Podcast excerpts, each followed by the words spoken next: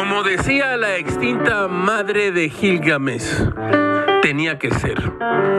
Elementos de la Policía Federal han protestado en las instalaciones del centro de mando allá en Anillo Periférico en Iztapalapa contra la falta de recursos para trabajar y en respuesta a la disminución de sueldos, pérdidas de bonos y días de descanso al incorporarse a la Guardia Nacional. La verdad sea dicha, Gilga también habría protestado con toda la fuerza de su rencor ante esas injusticias o ¿Los policías no tienen derechos y derechos humanos?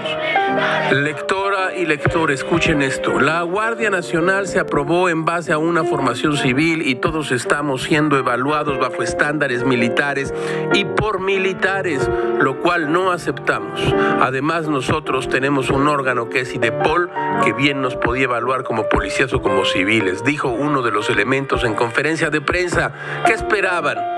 La aceptación sumisa de quienes se han jugado la vida durante muchos años, los efectivos, los efectivos de la Policía Federal exigieron de manera inmediata que quienes no formen parte de la Guardia Nacional reciban su indemnización al 100% a partir de sus sueldos líquidos y que no haya represalias a aquellos y contra aquellos elementos que continúen en seguridad pública.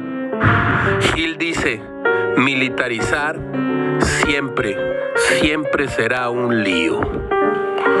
Todo, todo es muy raro, caracho. Como diría Concepción Arenal, la injusticia siempre mala es horrible ejercida contra un desdichado.